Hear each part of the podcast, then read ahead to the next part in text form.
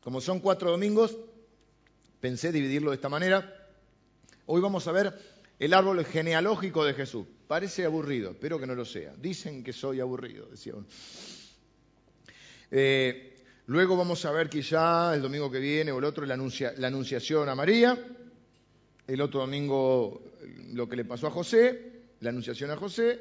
Y el otro domingo, que ya es el 21, el nacimiento específico de Jesús. Así que vamos a empezar por el principio. Si tuviéramos más domingos, podríamos haber empezado por las profecías, porque hay profecías 700 eh, años antes de Cristo, 400 años antes de Cristo, mil años antes de Cristo, mil, mil cien años antes de Cristo, hasta está profetizado de qué manera iba a morir, que iba a morir colgado de un madero, cuando en realidad no existía cuando fue profetizado no existía la muerte por crucifixión, porque eso fue algo que se fue perfeccionando, entre comillas, por los romanos.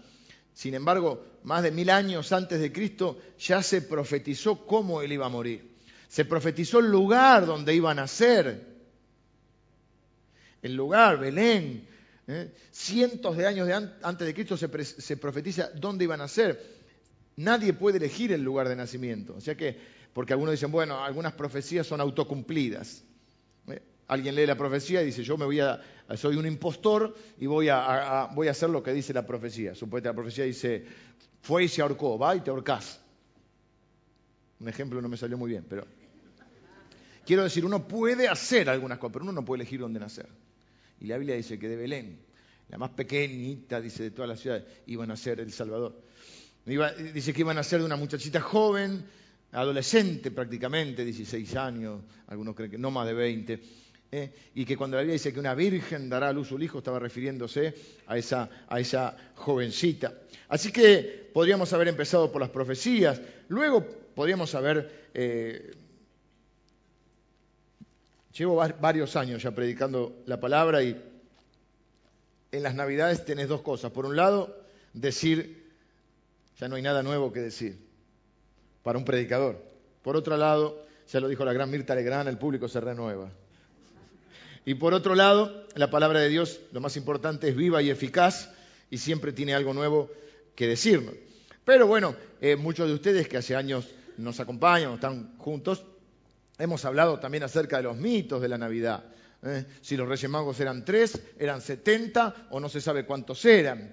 ¿eh? Porque, por ejemplo, los Reyes Magos establecieron, armaron eh, tal eh, conmoción en el pueblo que difícilmente fueran tres. Se cree que eran más, que eran sabios de Oriente, que no eran magos como entendemos hoy, de que saca la, paloma de la, galera, que no eran Melchor Gaspar y el negro Baltasar. ¿eh? Que hemos hablado de que a mí me tocaba siempre de Baltasar, ya lo hemos dicho también.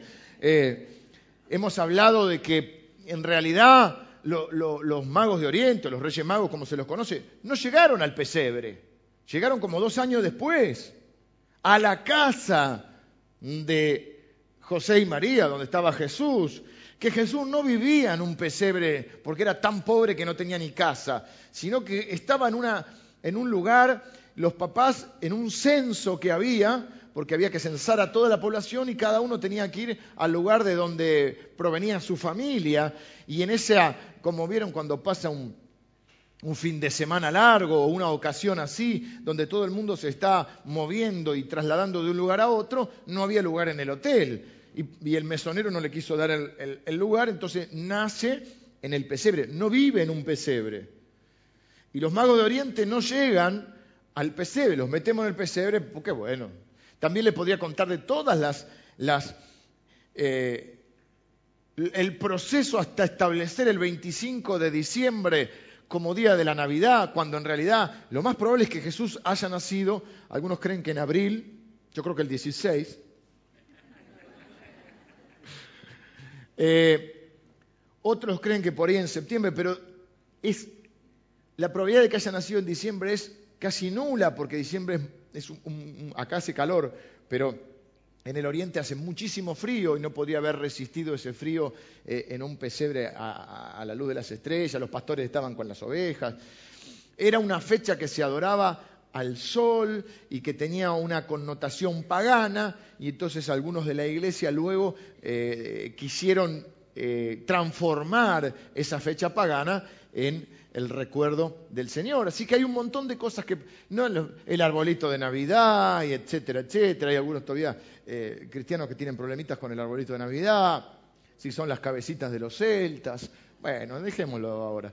Pongamos un manto de piedad sobre todo eso y vayamos a Mateo capítulo 1. A mí me parece muy importante que veamos la familia de Jesús. La familia de Jesús eh, hay varias cosas interesantes de la Biblia. Lo primero es que la Biblia los presenta tal como son. La Biblia, justamente lo que nos muestra, uno de los indicios de que la Biblia es verdad, es que la Biblia no nos cuenta las cosas de una manera eh, manipuladora, de una manera escondedora. Cuando la persona obró bien, nos lo cuenta. Cuando obró mal, también. No nos presenta la historia de una manera idealizada. Y la familia de Jesús tiene sus cositas como tiene su familia y como tiene la mía. Y justamente creo que esto es parte de mostrarnos, o de, es un indicio para mí al menos, de que Dios es un Dios sincero, un Dios que habla verdad, un Dios que no esconde nada y que eh, en su, no nos presenta una familia perfecta, nos presenta una genealogía, que es lo que llama un árbol genealógico complicadito. Y hay cuatro libros que cuentan la biografía de Jesús, llamados Evangelios, Mateo, Marcos, Lucas y Juan. Mateo está destinado a una audiencia principalmente judía. Marcos está destinado específicamente o en, primer lugar a más a una audiencia de origen romano. Los eh, Lucas a una, audiencia, a una audiencia de origen gentil, es decir, que no son judíos. Y, eh, ¿me falta? Juan mayormente a los griegos. Cada uno tiene una audiencia específica, esto es importante también. Hay en la Biblia, Mateo, Marcos y Lucas tienen un 60% más o menos del material en común, de la vida y ministerio de Jesús. Y Juan tiene casi un 90% de su material eh, totalmente diferente y particular. Eso no significa que no sean verdad, significa que cada uno resalta, de acuerdo a la audiencia y de acuerdo a la inspiración del Espíritu Santo, aquellos eventos, aquellos hechos que Dios le inspira a contar. Y que cuando podemos unir los cuatro evangelios, al revés, tenemos mucha más información. A los primeros tres se los conoce como sinópticos, ¿eh? Mateo, Marcos y Lucas, porque tienen esta, eh, digamos, este material en común. Ahora, por ejemplo, Mateo va a trazar la genealogía y Lucas también. Los dos que tienen la genealogía de Jesús son Mateo y Lucas. Sin embargo, cuando uno la lee es completamente diferente. Entonces algunos dicen, pero ¿qué pasó acá?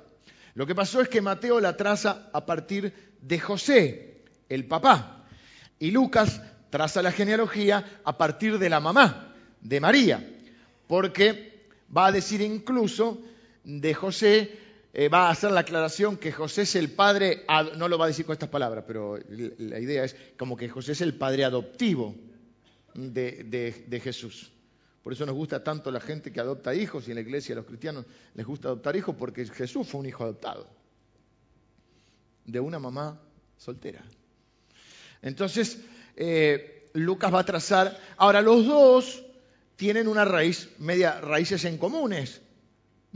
Así que pero vamos a mirar en este caso la genealogía de Marcos. Y una de las cosas que a mí me, parece muy importante es que de todas las metáforas e imágenes que Dios elige para presentarse a sí mismo, Él elige la de padre, padre de una familia, donde Jesucristo es el hermano mayor que hace posible que nosotros tengamos hermanos y hermanas que conformamos la familia espiritual. Tenemos la familia biológica, llamada también de sangre, y la familia espiritual. Este lenguaje de familia es increíblemente importante y hoy les voy a contar por qué creo que me parece tan importante. Eh, en, el transcurso de, los años, esta, familia específicamente ha crecido más de lo que yo eh, podía pensar y nos encanta que siga creciendo porque cada vez que crece la familia de Dios significa que hay salvación. Y la salvación es eh, muestra o resultado de la actividad divina. Entonces quiere decir que Dios sigue obrando entre nosotros. Eh, esta es una familia que ha crecido, donde tratamos de cuidarnos entre todos, de apoyarnos entre todos, de servirnos entre todos, de no preocuparnos solamente cada uno por nosotros mismos, sino por nuestros hermanos, nuestras hermanas. Eh, nos gusta, les decía, que, la familia crezca y aunque es una familia compleja, extensa y un poquito grande, todavía intentamos eh, cuidarnos y sigue siendo una familia. Dios es nuestro Padre y en esta temporada de Navidad lo que vemos es cómo se hizo posible, a partir del nacimiento de Jesús o de la irrupción de Jesús en la tierra, la conformación de esta familia de, la fe. Así que vamos a leer primero estos versículos que, que primero parecen aburridos y que tendemos a saltarlos. Eh, agarramos, lea Mateo y ve los primeros 17 versículos con todos nombres difíciles. ¿Qué hacemos con los nombres difíciles? Dijimos. Lo leemos rápido y con confianza. Y que queda como que uno, ¿eh? así, así, así tiene que hacer Alejandro. pues te encontrás con algunos nombres. Todos los que están buscando nombre para sus nenes, les voy a decir algo. Es importante. Está en la Biblia. Si, yo te diría que no solamente te fijes que está en la Biblia, que leas un poquito la historia. Porque por ahí le viste, bueno, Judas no le va a poner. Ahora uno dice, me llamo Judas, pero una vez me pasó, creo. Eh, pero hay nombrecitos que están en la Biblia. No, busques solo la concordancia de los nombres. Fíjate que quién llevaba ese nombre, ¿no? Por ahí hay gente que nos inspira más que otra. Eh, acá vamos a leer ahora esta serie de nombres y vos la Biblia dice que toda la escritura es útil e inspirada por Dios y es útil para nosotros, para, corregirnos, para motivarnos. Entonces ¿qué nos puede motivar la lectura de la genealogía de Jesús? Van a ver que nos va a motivar en varias cosas. Libro de la genealogía de Jesucristo, hijo de David, hijo de Abraham. Abraham engendró a Isaac, Isaac a Jacob y Jacob a Judá y a sus hermanos. Judá engendró de Tamar a Fares y a Sara Fares a Esrom y Esrom a Aram. Aram engendró a Aminadab, Aminadab a Nazón y Nazón a Salmón. Salmón engendró a Raab, de Raab a Boz. Boz engendró de Ruth a Obed y Obed a Isaí. Isaí engendró al rey David y el rey David engendró a Salomón, de la que fue mujer de Urías. Salomón engendró a Robaam, Robaam a Abías y Abías a Asa. Asa engendró a Josafat, Josafat a Joram y Joram a Usías. Usías engendró a Jotam, Jotam a Acaz y Acaz a Ezequías. Ezequías engendró a Manasés, Manasés a Amón y Amón a Josías. Josías engendró a Jeconías y a sus hermanos en el tiempo de la deportación a Babilonia. Después de la deportación a Babilonia, Jeconías engendró a Salatiel y Salatiel a Zorobabel. Zorobabel engendró a Abiud, Abiud a Eliacam, Eliakim a Azor, Azor engendró a Sadoc, a Sadoc a Akim y Akim a Eliud. Eliud engendró a Eleazar, Eleazar a Matán, Matán a Jacob. Y Jacob engendró a José, marido de María, de la cual nació Jesús, llamado el Cristo. De manera que todas las generaciones, desde Abraham hasta David, son catorce. Desde David hasta la deportación a Babilonia, catorce. Y desde la deportación a Babilonia hasta Cristo, catorce. Ven una generación complicado, ¿no? Viste, muy bien, todos esos nombres, Azor, Nazón, Nazón, me quedé con Nazón, no sé por qué. Eh, ahí tienen una lista variada de nombres para que quieren buscar. Son entonces tres grupos de 14 generaciones, eh, en los cuales los divide desde Abraham, padre de la fe y padre eh, de por lo menos las tres religiones más grandes que existen, ¿no? Tanto de los musulmanes como de los judíos, como de los cristianos. El padre de la fe es Abraham y a partir de ahí comienza eh, a, contar. Si alguno de ustedes vienen asiduamente, verán en esa genealogía nombres que hemos hablado bastante. Eh, así que la Biblia nos presenta a Jesús presentándonos su familia. A veces pasa, ¿no? Cuando eh, nuestros hijos, bueno, los míos son chiquitos y no se van a poner de novia, sobre todo la niña no se va a poner de novia, pero cuando usted que quizá tiene hijos más grandes o ya ha pasado ese tiempo donde viene y presenta al novio o a la novia, mucha gente dice, ¿es de buena familia? Porque siempre la nuestra es la buena y la de los demás es la mala, ¿viste? Eh, eh, eh, pero sucede esa cosa. Es una pregunta fea, igual, que no se debe hacer. es de buena familia, como las personas no, no se la juzga por eso. Pero bueno, más allá de eso, usted ha escuchado a eso. Y hay mucha gente que incluso tiene ciertas cosas con el apellido, etc. Pregunta, ¿conoce la historia de su familia? Nosotros todos tenemos familias raras, raras en cierta forma. Es decir, la mayoría de nosotros somos descendientes de inmigrantes. Acá hay rusos, polacos, españoles, italianos, alemanes, este, paraguayos, eh, ¿qué más? Uruguayos, hay familia también de Uruguay, ¿qué más? Dominicanos, ahora tenemos dominicanos. Eh, franceses, suizos, bolivianos, austríacos, vasco, bueno, vasco parte de España, aquellos no se sienten parte de España, claro, los vascos, como los catalanes. Bueno, Así que nosotros tenemos una historia familiar complicada. ¿Vieron? Dice, los, peruanos vienen de los incas, los mexicanos de los aztecas, los argentinos de los barcos, ¿no? Porque es así, descendemos de los barcos. Este, y, en esa mezcla, este, bueno, el año pasado yo tuve la posibilidad, en un viaje que, fuimos en, inicio a, Italia, pero nos quedaron dos o tres días libres, pude pasar a, España a conocer el pueblito de mi mamá, donde nació, un pueblito muy, muy pequeñito en Valencia. Y, bueno, toda una cosa, yo no conocía a mi abuelo, pero había gente ahí que lo había conocido y pude hablar con ellos, la casa donde nació mi mamá, una cosa muy, muy linda. Pero es bueno conocer un poco la historia de la familia. Es bueno.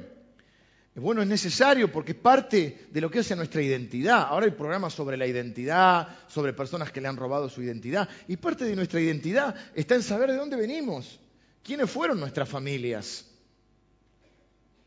Pero también es cierto que en toda familia hay cosas de las que nadie quiere hablar. ¿No? Esas preguntas, ¿por qué el abuelito? ¿Qué estaba viendo yo el otro día? La historia. Estoy pensando porque no quiero ver si no me meter la pata con alguien. Ah, en un libro que estoy leyendo. Se llama la, la, Invención de la Soledad. Un libro muy bueno, no es cristiano de Paul Oster, y él está, eh, el padre fallece y le está haciendo como, mi papá eh, partió este año también con el Señor, y yo estaba leyendo este libro, estoy empezando a leer este libro, donde de alguna manera empieza a meterse, no les puedo contar mucho más porque todavía no, no, empieza a meterse en la historia familiar y ve que hay algo ahí, que hay, un, hay hasta un asesinato. No es un libro de acción ni nada, es un libro medio filosófico si se quiere, pero hay un, hecho real que sucedió en la vida del escritor, porque es medio autobiográfico, donde hay una muerte entre eh, que la madre mató al, abuelo, o sea, una cosa así. Este, cuando vaya más adelante, después de las vacaciones, les cuento, porque en general leo más en las vacaciones. Pero hay hechos de los cuales no se puede hablar. ¿Y por qué se separaron los abuelitos cuando nadie se separaba? ¿Por qué vivían acá y por qué vivían allá? ¿Por qué hay parte de la familia que no conocemos? ¿Por qué hay parte de la familia con la cual no nos tratamos? ¿Por qué eh, no nos queremos juntar con, con parte de la familia? ¿Por qué se pelearon esos dos hermanos italianos por las medianeras? Los tanos se pelean por la medianía, una cosa de loco, ¿no? Otros que se pelearon por la herencia, algo que no sabe, hay un secreto.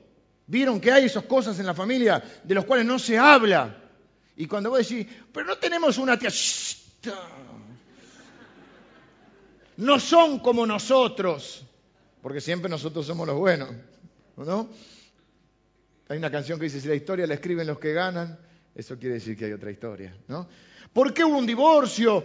Porque, bueno, la familia de Jesús es una familia complicada, muy compleja, muy difícil, y vamos a verla en, eh, particular. Pero eh, primero quiero decirles algunas cosas de las genealogías en general. Lo primero que, eh, ya se lo dije, que es importante conocer, es bueno conocer la historia familiar un poco. Hay personas que a veces decir, y, veo que y no saben, por ahí no se han preocupado por ver un poco cuál es la historia familiar. Es, es interesante ver quiénes fueron nuestros papás, nuestros abuelos, cómo vivieron. Y segundo, que Dios ama a las personas y las conoce por nombre, conoce el nombre de todos. Es maravilloso eso. Dios nos conoce por nombre, nos ama por nombre, nos llama por nombre.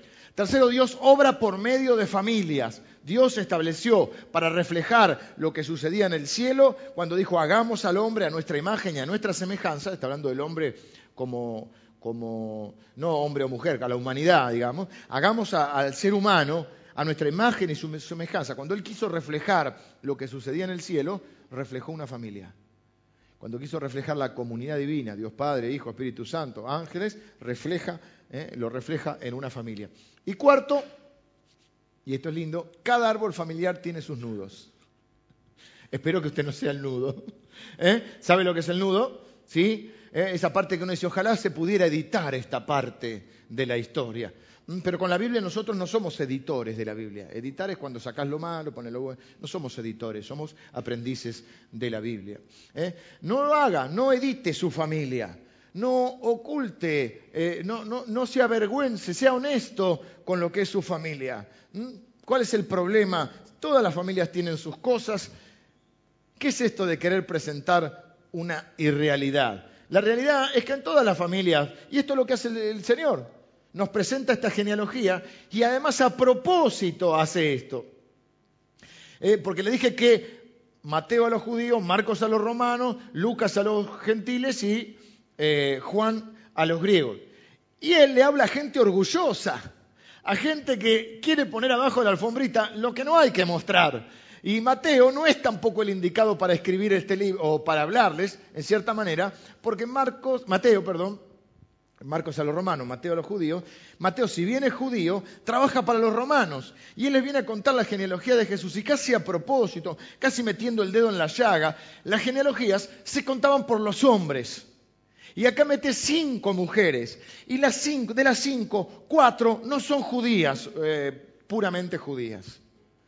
Y de las cinco, cuatro están complicaditas. O sea que, ¿qué necesidad de sacar los trapitos al sol. ¿Qué necesidad contar qué hacía la abuelita? Este mensaje yo le puse las abuelitas de Jesús. Porque vamos a hablar de las cinco mujeres que están en esta genealogía. Repito, las genealogías se contaban a partir de los hombres. De hecho, es lo que hace Mateo, pero nos aclara en algunos casos quién es la mujer de ese que viene en el árbol genealógico. Y le repito, la quinta es María. Sacando a María, las otras cuatro están bastante complicadas. Y Mateo les decía, no es el, más indicado, porque Mateo es un recaudador de impuestos. Impuestos. No sé cómo te caen los recaudadores de impuestos. Y encima, aparentemente, no eran así de lo que se dice una pinturita. Recaudaban, pagaban al imperio romano, le cobraban a los judíos, le pagaban al imperio romano y en el medio se quedaban con su comisión. Y a veces con un poco más. Esto no era Argentina, esto era... Eh, eh, este es el imperio romano, ¿sí? Así que no es tampoco una, una pinturita. Después cambia su vida Mateo y deja este oficio tan rentable para amar, servir a la gente y ser un seguidor de Cristo. ¿eh? Así que cinco mujeres, esto les digo es raro porque es una sociedad patriarcal, no matriarcal, el linaje se trazaba a través de los hombres, Lucas lo traza a través de las mujeres por esto, o a través de María, no de las mujeres, porque pues son hombres, pero eh, a través de María porque José es el padre adoptivo. Pero Mateo la traza a través de José. Y cinco están con muchos problemas y dificultades. La primera es Tamar. Ay, me gusta el nombre Tamar. Lee la historia antes de. después decidí si le vas a poner el nombre o no. Pero no agarren la concordancia y, tiren el nombre así. ¿Eh? La primera mujer que menciona es Tamar. Y dice. Eh, si yo pudiera ver algo. Judá, Judá, perdón, engendró de Tamar a Fares. Ay, si les cuento la historia de Tamar se nos cae la familia. Resulta que está contada la historia de Tamar, una de las abuelitas de Jesús, en Génesis 38. Tamar, acá se complicó la familia. Si usted cree que su familia es complicada, vea esta. Es la de familia de Jesús, ¿eh? Tamar. Tamar estaba casada con un hombre que era malo, un mal tipo, que se llamaba Er. Hasta el nombre feo, ¿no? Ahora se me llamo Er y estamos mal. Dios a veces se harta de gente que es demasiado, ¿sí? Se harta y la mata. Y Er se murió. ¿Viste cuando tu, mamá te dice, seguí molestando, seguí molestando? ¿eh? Se está rifando un sopapo, vos tenés todos los números, ¿eh? seguí. Y, y él siguió, siguió, siguió y se murió. Se murió. Había una costumbre en, en, ese tiempo que cuando moría el esposo, varón, el pariente más cercano, yo tuve el año, el año pasado, no, en el 2012, la oportunidad de hablarles de Ruth, que fue una serie de las que más disfruté yo sobre el libro de Ruth. Vimos toda la historia de Ruth, que es una historia preciosa. Y Ruth muere el esposo, después vamos a ver a Ruth, y también tiene que buscar un pariente cercano que la redima. Nuestro pariente que nos redimió es Cristo, ¿sí? Entonces, ¿qué hacía? No había obra social, jubilación, pensión, el ancestro, toda esta historia, sino que la familia protegía a la persona que se le moría el esposo. Imagínate, por eso era tan importante tener hijos. Porque vos no tenías hijos, ¿quién te, te, sostenía? Una viuda sin hijos era una persona condenada. Bueno, y la mujer, sin, sin quien la protegiera, estaba condenada a la prostitución. Por eso lo que hacía el pariente más cercano la tomaba como esposa la toma un muchacho que se llama Onán. No sé si te suena la palabra Onán. No anda explicando el origen de la palabra. Onán. No, no le suena, no importa. Algunos sí. Los que lo agarraron, la agarraron.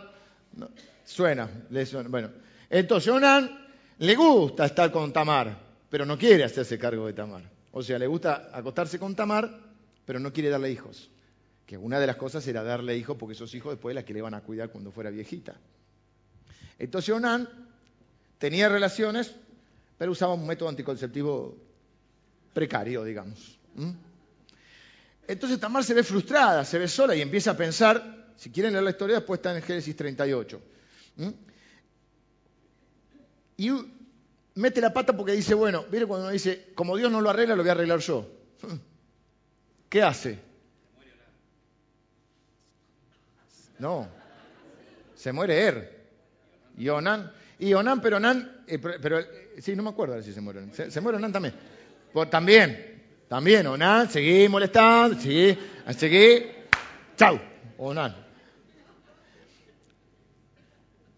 ¿Qué hace Tamar? Se viste de prostituta, va a la zona roja y lo espera al suegro. Ah, bueno.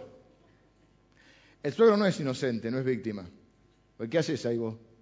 A las 12 de la noche. ¿Qué hace? ¿Eh? La confunde con una prostituta, queda embarazada. O sea que venimos con una familia complicada. ¿Les quedó claro cómo es? O sea, el suegro va a la zona roja, dice qué linda está la morocha, la morocha era Tamar, no la reconoció, tuvo relaciones con Tamar y queda embarazada. Esa es la descendencia que tenemos. Judá engendró de Tamar a Fares. Fares que algunos lo traducen como Pérez. ¿Sí? Vieron que Pérez es un apellido con ese de origen judío. Así que es un tema de los que no se habla en la familia. Imagínense su familia. Es padre, padre abuelo. Una cosa rara, ¿no?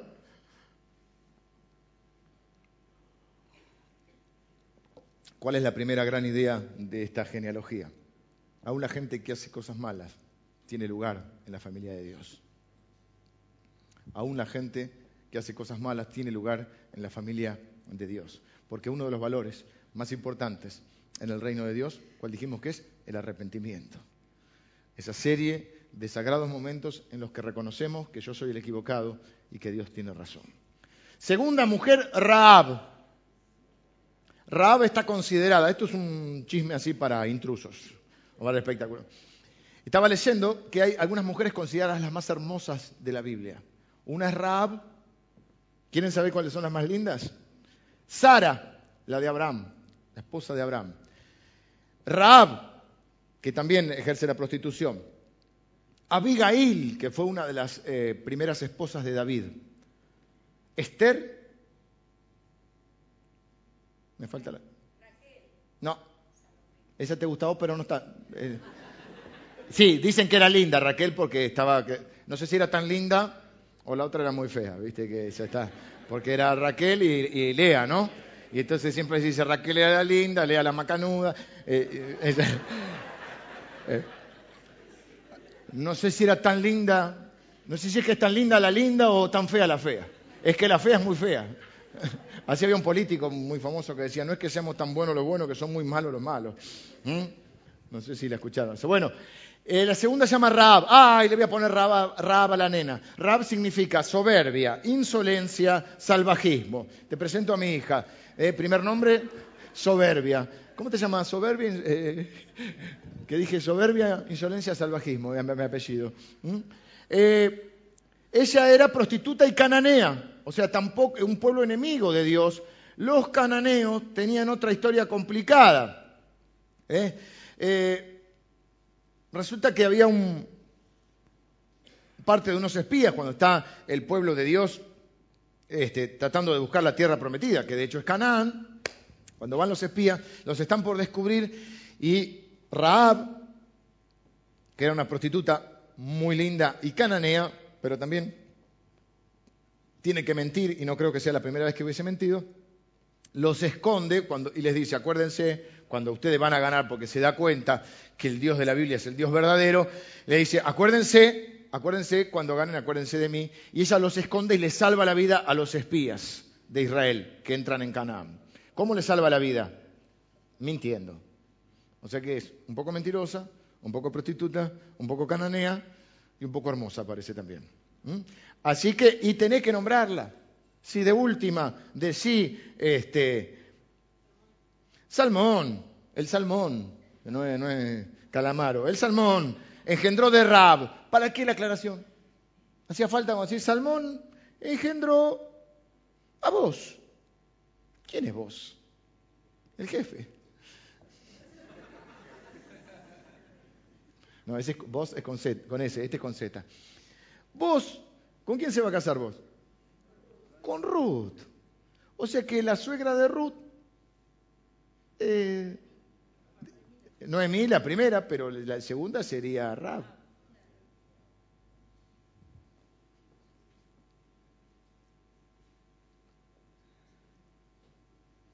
Lo segundo importante que veo es que no se trata solo de quién es su familia o de quién fue su padre terrenal, sino de quién es tu Padre celestial y si estás dentro de la familia de Dios.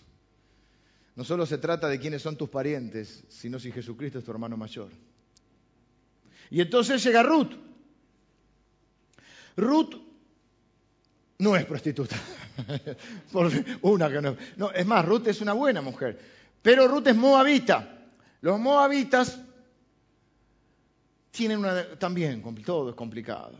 Nada es fácil, dice mi madre. Y claro, resulta que Abraham tenía un sobrino que se llamaba Lot. Las hijas de Lot pensaban que, era el, que venía el fin del mundo y no tenían hijos y dijeron, vamos a emborracharlo a Lot y vamos a tener hijos con Lot. Oh, una promiscuidad otra vez. De ahí vienen los moabitas. Pasa el tiempo, los moabitas son enemigos del pueblo de Dios, no se quieren, siempre están en guerra, se quieren matar entre ellos. ¿Y qué pasa? Eh, hay una gran hambre en la tierra y un parte de los judíos se van a tierra de Moab. Entre ellos está Noemí, está Elimelech. Tened cuidado con las decisiones cuando solo ya lo expliqué en Ruth. vimos libro por libro, eh, capítulo por capítulo el libro de Ruth. Eh. tenemos ya hechos Ruth, Esther, Filipenses, gran parte de los hechos, gran parte de Lucas, Eclesiastés, Proverbios. Tenemos unos cuantos libros ya hechos completos de la Biblia. Elimelech toma la decisión por la economía. O sea, se van para no morirse de hambre. ¿Qué le pasó a Elimelech? Se murió. Ruth queda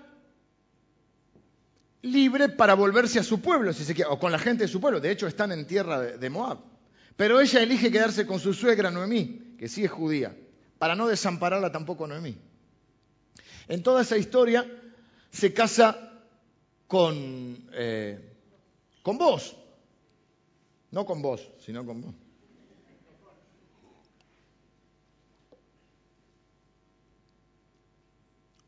Así que los moabitas y los judíos son como parientes, pero son esa rama que te digo, de la familia de la cual no se habla.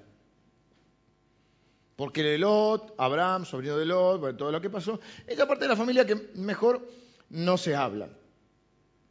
Eh, Perdón, Elimelech era el, esposo de Noemí. El de Ruth era Malón. Malón. No sé si era. No habla mucho, pero era Malón. Esto, esto es bueno. Escuchen bien. El capítulo 4 del libro de Ruth termina que ella da a luz un hijo. Ruth es la tátara abuela del rey David. O sea, Raab es la tátara tátara del rey David. De la familia incorrecta, de la persona incorrecta, del lugar incorrecto, con la religión, tenían otra religión, con la religión incorrecta, de ahí van a ser, eh, va a venir el rey David y del rey David va a venir Jesús. Muchos de ustedes piensan, yo nací en la familia incorrecta. La historia mía de familia es un peso que traigo, es una carga. Pero dice la Biblia que lo, importante es que hayas nacido de nuevo, no en la familia que naciste, sino si naciste en la familia espiritual, si naciste de nuevo, si tuviste un encuentro con Jesús. Yo creo que Él hace nuevas todas las cosas. Y creo que quizá en un acto espiritual uno eh, puede cortar esa historia familiar, ya que está en Cristo, puede orar al Señor, renunciar a esa historia familiar, pero yo creo que Dios nos da la posibilidad de nacer en su familia. Y dice la Biblia que Él llevó nuestras maldiciones y que en Él somos benditos de Dios, no somos malditos. Usted puede ser la primera generación de una nueva historia familiar. ¿Se acuerdan cuando traje la cadena y le dije que hay eslabones en la cadena? Algunos son eslabones fuertes y otros son eslabones débiles. Y las cadenas siempre se cortan por los eslabones débiles. Así que si usted parte de una cadena espiritual, tiene que ver cómo viene esa cadena espiritual. Quizá usted sea el primer eslabón de, una nueva, de un nuevo tiempo para su familia. Quizá usted sea el eslabón donde se corte la maldición para poder empezar la bendición. Quizá usted viene de una familia que ha sido una bendición. Necesito que siga siendo fuerte. Que usted no sea el eslabón débil. Quizás su papá o su abuelo fueron eslabones fuertes, en la, o su madre, en, la cadena espiritual. No la corte. Mire que se corte por la más débil. ¿eh? Ya voy a volver a eso. Porque ahora llegamos a David y acá dice que... Eh, espere que lo encuentre. David, ¿dónde está David? Isaí engendró al rey David y el rey David engendró a Salomón, de la que fue mujer de Urías. No la nombra. Esta es Hitita. Esta es Betsabé. La famosa Betsabé, que también dicen que era muy linda, aunque no está en ese ranking que les, conté, se ve que era muy linda. Y, y hizo algo bastante malo. Cuando el marido estaba en la, guerra, Urias, ella, está bien, no sé si tuvo muchas opciones, pero quedó embarazada de David. Y después, como no, todo, está una novela impresionante, al final lo terminó matando. David termina mandándole a la primera fila de la guerra a Urias para que lo maten. Ahora, ella queda embarazada, ella pierde ese embarazo, pero luego vuelve a quedar embarazada y de ahí la criatura que nace es Salomón. Salomón escribió Eclesiastés, Proverbios y Cantares, o gran parte de esos libros. Tres libros de la Biblia. ¿Qué nos muestra esto? Que aún de algo malo Dios puede sacar algo bueno. Y que los hijos son siempre bendición siempre son bendición. No importa la circunstancia que haya dado origen, no importa si hay cosas malas que hemos hecho, si hay pecados en nuestra vida, si las circunstancias que rodearon eso no fueron las mejores, siempre Dios puede sacar de algo malo algo bueno. Y Salomón fue un gran rey. Luego tuvo sus complicaciones también, pero fue un gran rey y nos dejó tres libros de la Biblia. A mi gusto, Eclesiastés y Proverbios son dos libros de infinita sabiduría. Que yo los consulto porque son una sabiduría práctica, porque está lleno de sabiduría práctica para la vida. ¿Usted hizo algo que no debió hacer? ¿Algo que no puede enmendar? ¿Algo que dice, ya metí la pata? Hay esperanza para usted. Dios es el único que como dice Romanos 8, a los que aman a Dios todas las cosas ayudan a bien. Dios es el único que puede tomar los desastres de nuestra vida y sacar algo bueno. Fue un desastre, imagínense, el marido en la guerra, queda embarazada, pierden el bebé, antes de que pierdan el bebé le querían engañar y decir que era de, de, Uría. Eh, una historia que si se las cuento estaría mucho tiempo, pero eh, hemos hablado alguna vez quizá de esta historia. Eh, encima parece que era un buen hombre este hombre. y lo terminan poniendo en la primera fila para que muera, pierden ese bebé, todo un desastre, sin embargo de ese desastre Dios saca algo bueno.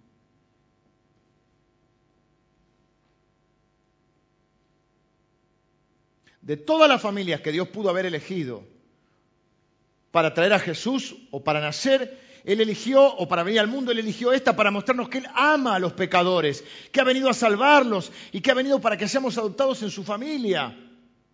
Y que no importa tanto cuál es, sí es bueno conocer tu familia y hay que ser honesto y no hay que andar ocultando o queriendo dar una imagen que no es, pero la realidad es que no es tan importante la familia donde naciste, sino si naciste de nuevo en la familia de Dios. Y que en mi interpretación de la escritura no tenés por qué cargar con los desastres familiares que hayan sucedido antes. Que vos sos una nueva persona que podés comenzar, quizá vos, quizá lo hizo tu padre, quizá tu abuelo, alguien puede empezar a cambiar la historia de esa familia y transformar lo que era un destino de maldición, de muerte y de pecado en un destino de bendición, de riqueza espiritual, de honor a Dios. Que vos podés ser el primer eslabón quizá de una nueva cadena familiar, de una nueva cadena espiritual, de una cadena donde se corte la maldición para empezar a traer bendición. Por último está María. María no hizo nada malo, María es una chica excepcional, como me gusta decir a mí, es una piba de la secundaria, no tiene más de 16 años, probablemente no sabe leer ni escribir, no está con el vestido celeste y el halo dorado, no, es una chica que debe tener uno o dos vestidos como mucho, que anda descalza, que vive en un... Ya sabemos quién va a ser María dentro de poco, en el, en el acto, en, el, en la obra ya cambiamos la María. Y sí, este año vamos a tener la primera María Rubia de la historia, me parece. Porque veníamos con María Morocha, pero este año vamos con María Rubia. Eh, María es una, una, una chica que, que tenía su plan de vida, que se iba a casar. Después, no quiero hablar mucho de María porque le voy a, hablar el domingo que viene el otro. Pero que Dios viene a reescribir el guion de su vida y ella dice, Señor, yo confío en vos, yo tenía este plan, pero si vos crees que este plan es mejor para mí, yo estoy contenta con eso. Un plan en el cual se iba a jugar la vida. ¿Eh? Al contrario de lo que tenemos muchos de nosotros, que queremos darle el guion a Dios para que Dios haga lo que yo quiero con mi vida y entonces quizá, quizá, entonces yo vaya a la iglesia y lo acepte.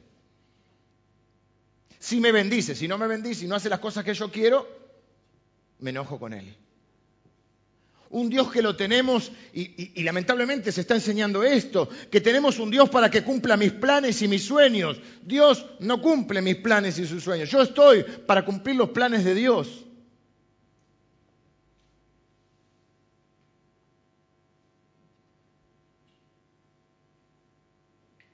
Pero el último retrato que tenemos de María es con los 120 que están formando la primera iglesia cristiana reconociendo que aunque es una mujer extraordinaria, fuera de serie, ella también es pecadora y también necesita un Salvador.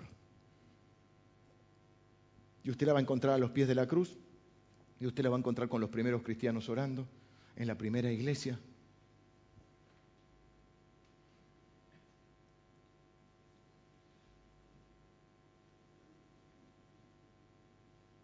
Quiero hacer unas preguntas finales para terminar. ¿De qué familia viene usted? Ahora, no me lo tiene que decir a mí, pero hagamos este ejercicio. ¿Cómo viene su familia? Hay algunos, algunos me hacen... Hay algunos secretitos de los que no se hablan. Hay algunas cositas que usted escuchó por ahí. Yo tengo una rama de la familia que conozco un poco menos. Bueno, en realidad se pierden los rastros. Ya cuando llegas al abuelo, ya el bisabuelo es complicado encontrarlo. ¿Mm? ¿Y la historia? menos. Y la que te contaron y la que no se quieren contar.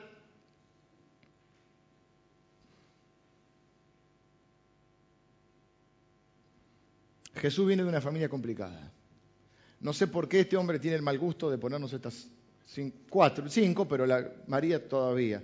Pero dijimos, Tamar, Raab, Ruth y Betsabé.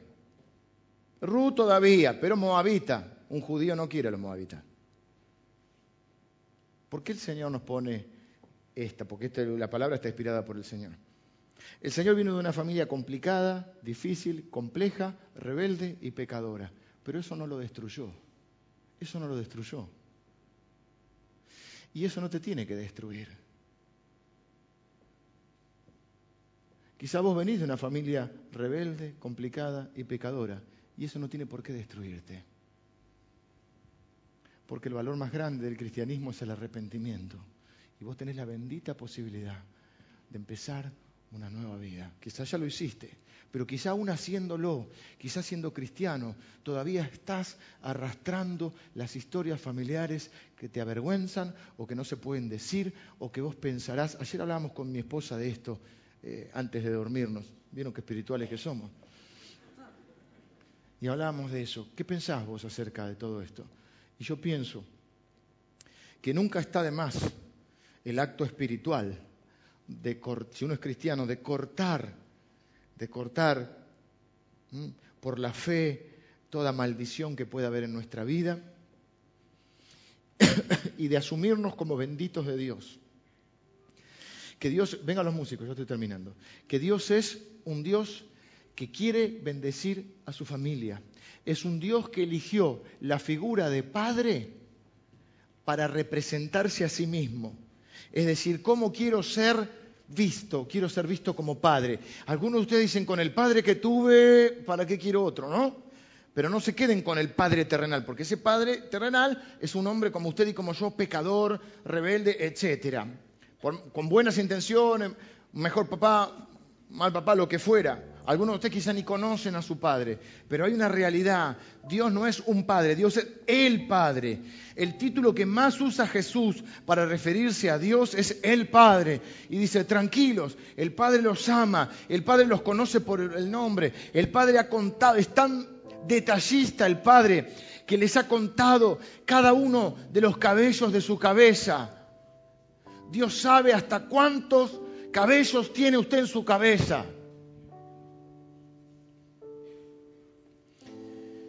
Dios sabe, dice la Biblia, el Padre sabe de qué cosas ustedes tienen necesidad. A Jesús nos muestra Mateo en una inspiración divina, porque dice, ¿para qué esta lista de nombres? Si toda la Biblia es inspirada por Dios, bueno, saltémosla, vamos a la historia. No, no, vamos a empezar acá.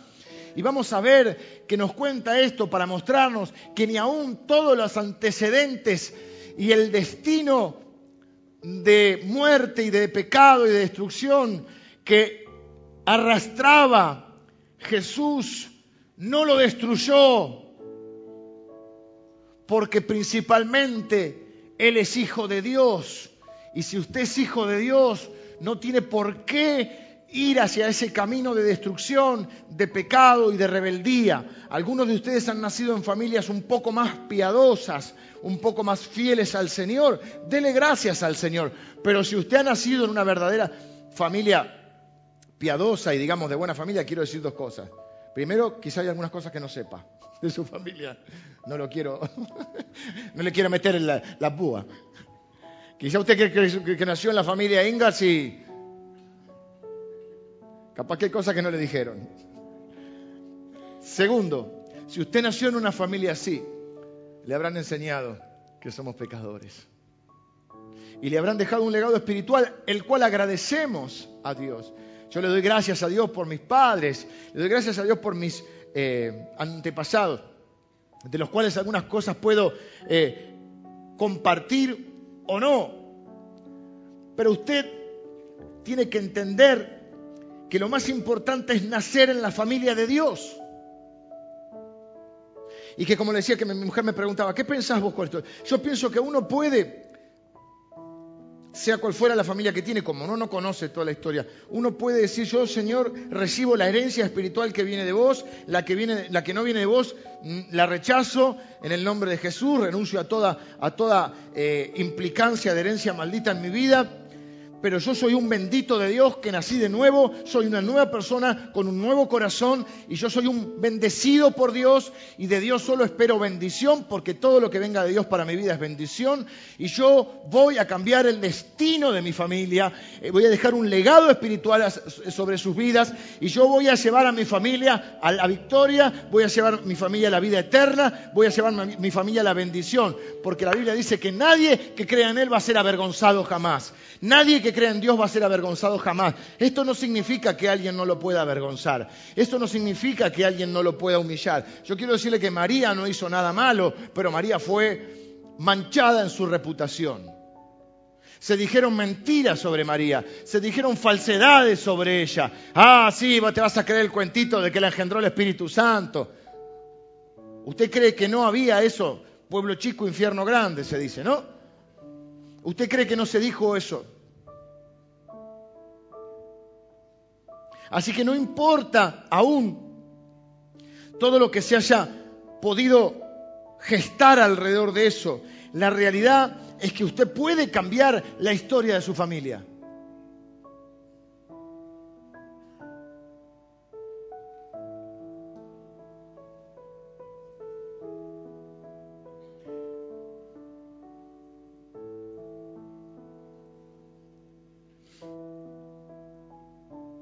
Si alguno está, no creo, no creo, pero si alguno en esta iglesia estuviera diciendo, menos mal que a mí no me tocó una familia así, menos mal que yo tengo una familia perfecta, quiero decirle que el orgullo es tan pecado como el asesinato, como la prostitución, como el adulterio, como la mentira. Así que si usted está diciendo, no, no, yo, este mensaje no es para mí porque yo soy de otra casta, usted está en el horno. Pero yo sé que usted no es así.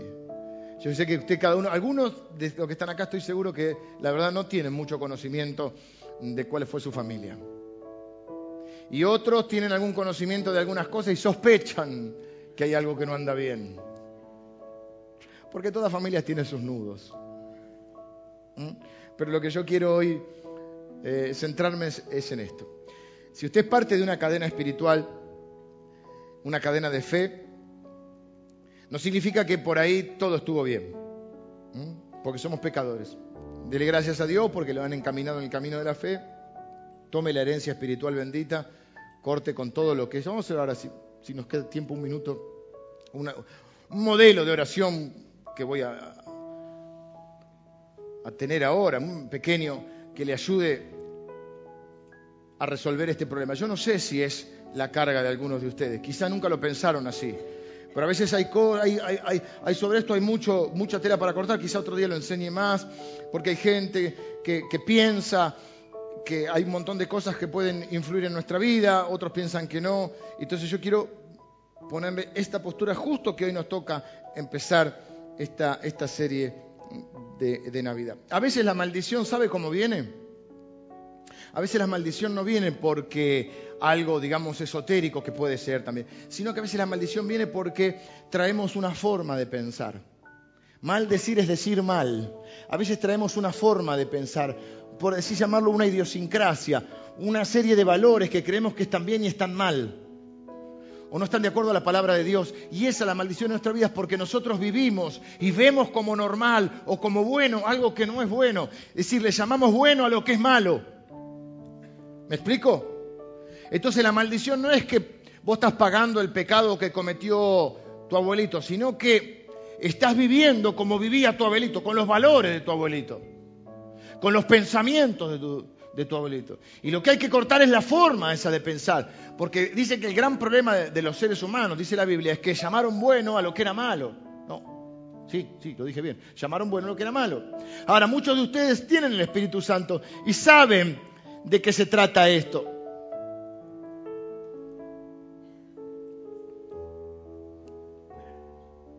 Así que lo que yo quiero hacer en esta mañana es dos cosas.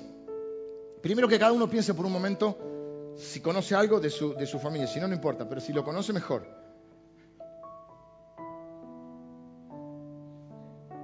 Y se piense como un eslabón de una cadena. Si esa cadena ha sido una cadena que ha venido honrando a Dios, predicando el Evangelio con sus defectos o lo que fuera, tenga cuidado de no ser usted el eslabón débil, porque las cadenas siempre se cortan por el eslabón más débil. Así que usted tiene que ser fuerte. Tiene que ser fuerte, me refiero espiritualmente. Y tiene que continuar ese legado, esa cadena, esa herencia espiritual con responsabilidad y con fidelidad al Señor. Si usted tiene una cadena que, que viene mal, usted va a cortar esa cadena y va a iniciar una nueva cadena espiritual. Usted va a ser el primer eslabón de una cadena en lo familiar. Nadie es el primer eslabón en la cadena porque alguien le predicó el Evangelio.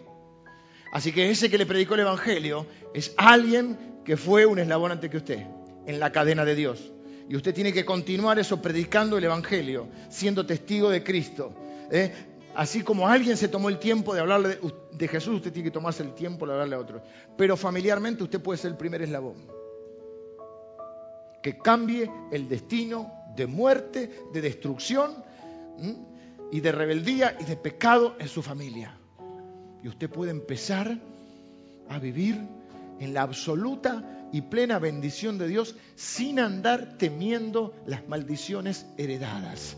Hay personas que yo las he escuchado decir, yo, eh, mi papá fue así, mi abuelo fue así y yo voy a terminar así. No tiene por qué ser así. A Jesús no lo destruyó los pecados que cometieron sus familiares. Y no tienen por qué destruirlo a usted. Usted puede cortar eso. Vamos a hacer primero una oración para cortar con todos los desastres que puede haber en nuestra familia. Esto es un acto espiritual. No somos supersticiosos, pero queremos ajustarnos a la palabra de Dios. Ahora, antes de hacer esta oración, tengo que preguntar, deme cinco minutos más, lo necesito. Porque no puede hacer esta oración si usted primero no recibió a Cristo en su corazón. Si usted no es cristiano, no, no, no, no, no, no tiene sentido esto que, hacemos. Porque el que corta la maldición en nuestra vida es el Señor. La Biblia dice que Él fue colgado en un madero, porque malditos eran los que iban colgados en un madero. Y dice la Biblia que el Señor lo tuvo que ver a Él como maldición para podernos traer la bendición a nosotros. La Biblia dice que Él tuvo que verlo a Jesús como un pecador para poder vernos a nosotros como sus hijos. Así que el primer punto para cortar ese destino de maldición es nacer en la familia de Dios. Jesús le dijo a un hombre que era medianamente bueno, le dijo, necesitas nacer de nuevo. Quiere decir ya no nacer en la familia biológica que naciste, sino nacer espiritualmente en la familia de Dios. Esto significa que Dios te adopte como padre y que Jesucristo sea tu hermano mayor. Así que ¿cómo se hace esto? Con una oración de fe, reconociendo que somos pecadores, que necesitamos un Salvador y que ese Salvador es Jesús. Amigos, esto es la Navidad, la celebración del Salvador que necesitábamos o de que el Salvador que necesitábamos vino a la tierra. Esta es la Navidad. Os ha nacido un Salvador en la ciudad de David. Ese Salvador es Cristo el Señor. No hay otro Salvador, no hay otro nombre bajo el cielo dado a los, hombres en el cual podamos ser salvos, dice la Biblia. En ningún otro hay salvación. Jesús dijo, yo soy el camino, la verdad y la vida. Nadie viene al Padre si no es por mí. Pero necesitamos hoy cortar esa maldición, necesitamos cortar tu destino de muerte. La Biblia dice que la paga del pecado es la muerte, pero el regalo de Dios es vida eterna en Cristo Jesús. Todos los seres humanos desde el día que nacen están destinados a la muerte, pero cuando se encuentran con Jesús, ese destino cambia para ser un destino de vida eterna. Jesús dijo, yo soy la resurrección y la vida. El que en mí cree, aunque esté muerto, vivirá. Dice la Biblia, ninguna condenación hay para los que están en Cristo Jesús. Así que yo quiero invitarle a que usted haga esta oración conmigo. Que primero diga, Señor, yo reconozco que soy pecador. Ya no mis padres o mis abuelos, yo, yo soy pecador. Yo no he vivido de acuerdo a tu palabra. Yo he quebrantado tus leyes y yo me reconozco pecador.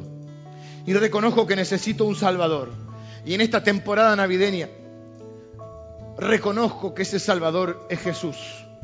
En esta celebración de su nacimiento, yo reconozco que lo que ha nacido es el Salvador. Es el Salvador que necesito. Y yo pongo mi fe, mi confianza en que Él es un buen Salvador, es el único Salvador. Y recibo el regalo de la vida eterna, el perdón de mis pecados, porque yo me arrepiento de mis pecados. ¿Estás orando así? No te imaginas lo que está sucediendo en tu vida ahora. No te imaginas lo que está sucediendo en tu interior ahora. Y no te imaginas lo que está sucediendo en tu destino. Estás cambiando un destino de muerte eterna por una vida eterna con Cristo Jesús. Dice la Biblia que ni la vida ni la muerte te podrán separar de Él. Si oraste así, levántame tu mano derecha, por favor. Mano derecha en alto. Dios te bendiga. Dios te bendiga ya, mi amor. Dios le bendiga, mi hermano. Dios les bendiga. Ninguna condenación hay para los que están en Cristo Jesús. Estamos naciendo de nuevo y en el nombre de Jesús. Señor, bendigo cada persona que hoy está reconociendo que tú eres el Señor, el Salvador. Ya no el Salvador, que eres nuestro Salvador, mi Salvador. Pongo mi fe en ti, Señor. Ahora, Señor, bendigo a cada persona que está orando así. Lo declaro tu Hijo. Está siendo recibido en tu familia. Lo estás adoptando como tu Hijo. Le estás dando el regalo de la vida eterna, el perdón de sus pecados. Y le estás dando el Espíritu Santo. Ahora, todos los que hemos recibido al Señor en algún momento, los que somos cristianos, tenemos que cortar con esta. No somos supersticiosos, no tenemos miedo no somos eh, místicos en el mal sentido, sino en el buen sentido. Y queremos cortar con cualquier maldición en nuestra vida, que puede venir de distintas formas. Quizás son formas de pensar, formas de hablar, formas de ver la vida. Queremos cortar con toda herencia maldita en nuestra vida. Vamos a hablar así. Padre, en el nombre de Jesús, yo renuncio a toda herencia maldita que haya en mi vida, a toda maldición que puede venir de diferentes formas sobre mi vida, porque yo me declaro tu hijo, arrepentido de mis pecados, Señor. Pido perdón por mis pecados y, y si es el caso, pido perdón también por los pecados de mi familia. Señor, me arrepiento de todo lo malo que pude haber hecho y también de lo que haya traído de mi familia. Yo renuncio a todo lo que no viene de ti, a toda herencia maldita. La corto en el nombre de Jesús, en la autoridad de Cristo. Me declaro una nueva persona, una nueva criatura porque ninguna condenación hay para los que están en Cristo Jesús.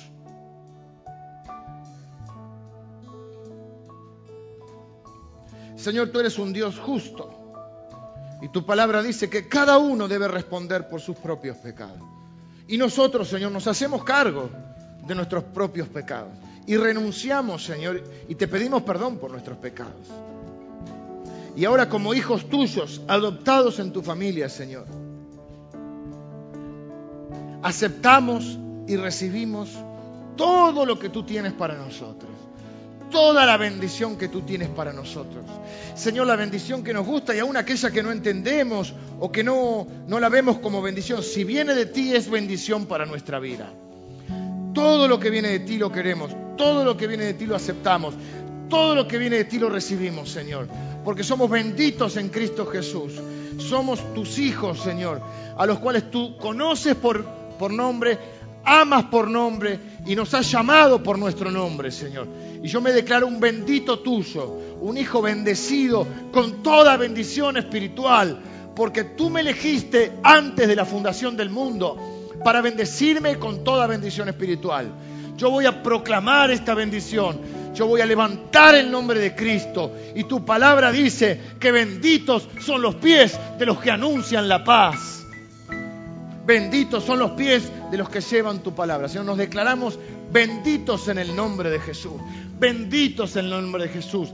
Quito de este lugar todo espíritu de temor, todo espíritu de muerte, todo espíritu de destrucción, todo espíritu de depresión, todo espíritu de fatalismo, todo espíritu negativo y pesimista con respecto al futuro todo espíritu de desesperanza, porque somos tus hijos y tus caminos son más altos que nuestros caminos. Tus pensamientos son más altos que nuestros pensamientos. Y tus pensamientos son pensamientos de bien y son pensamientos de paz para nosotros. Ahora en el nombre de Jesús. Yo bendigo a toda persona que está orando así, con la autoridad que tú me das, Señor, acá. Yo me declaro un bendito tuyo y declaro benditos tuyos a todos los que son parte de tu familia y han orado así. Señor, somos libres de cualquier temor. No andamos ocultando ni escondiendo ninguna situación familiar porque hemos sido libres. Y Señor, ahora declaramos que esta bendición no solo es para nuestra vida, es para la vida de nuestros hijos y de nuestros nietos y de los que vengan después, porque hemos empezado una cadena espiritual de bendición para la vida de nuestros hijos y nuestros descendientes, Señor. Padre, que no se corte esa cadena, que nuestros hijos sean fuertes espiritualmente, que nuestra descendencia sea una descendencia espiritual que haya tomado el ejemplo de nosotros. Padre, ayúdanos a ser ese ejemplo que ellos necesitan. En el nombre de Jesús. Amén. Amén. Míreme, escuche esto. La otra vez lo dije, lo mencioné, no traje la cadena, pero piense esto. Usted y yo, dice la Biblia que en el cielo va a haber, este, nos vamos a conocer, va a haber familias, va a haber mesas grandes para nos vamos a encontrar con gente en el cielo. Usted puede encontrarse en el cielo. Eh, eh, hay que pensarlo a futuro. ¿eh? Lo más grande no es más fácil, lo más jovencito es más difícil. Usted se va a encontrar en el cielo con personas que llevan su apellido que usted no va a haber conocido en la tierra. Y que ellos en gran parte van a estar ahí por el legado y la herencia espiritual que usted le dejó. Y ellos van a poder decir, nosotros heredamos una herencia espiritual bendita. Y ellos van a poder decir, en parte estamos acá porque un día el abuelo se arrepintió. Porque un día papá, mamá, el abuelo, el bisabuelo cambió su vida. Porque un día el Señor lo transformó. Y esa es la herencia espiritual que hemos recibido. Así que viva de acuerdo a la herencia espiritual que usted tiene. Usted tiene un padre terrenal. Si está en vida, un padre, una madre, un abuelo, honrelo hasta el último día. Sea o no sea cristiano usted honrelo hasta el último día, porque ese es un mandamiento de Dios. Y los mandamientos de Dios siempre traen bendición. Además, es el, mandamiento, el primer mandamiento con promesa. Así que hasta el último día de su vida, usted honre padre, madre, abuelo, sea o no sea cristiano, haya sido bueno o no haya sido bueno con usted. Usted es el que está cambiando la historia. Y dice la Biblia que nosotros fuimos hechos para heredar bendición. Por eso dice la Biblia, no devolvemos maldición por maldición, porque eso lo hace cualquiera. Nosotros, dice la Biblia, que devolvemos bendición aun cuando recibimos maldición, porque somos hijos de Dios, que nos parecemos a nuestro Padre y que nuestro Padre hace eso, bendice aún a los que lo maldicen. Pero piense esto, su forma de vivir va a afectar la vida de sus hijos, la vida de sus nietos. Y yo sé que lo va a hacer, cuando digo afectar, lo digo en el buen sentido de la palabra. Va a influir positivamente. Y usted va a ser un eslabón fuerte, un eslabón espiritual, un eslabón de sabiduría. Y usted va a cambiar el destino de su familia y de su descendencia. No se desanime, camine con fe, camine sin miedo. Usted no ande viendo fantasmas porque usted es una nueva persona. Usted no tiene por qué seguir el mismo destino de destrucción que quizá traía su familia. Porque en Cristo usted es una nueva persona, usted es de la familia de Dios, usted es un hijo de Dios y Dios sabe cuidar a sus hijos. Y Dios no va a dejar que nadie le toque a sus hijos. ¿Usted dejaría que le toquen a sus hijos? Dios no va a dejar jamás a un hijo suyo desamparado. Que Dios le bendiga. Lo veo la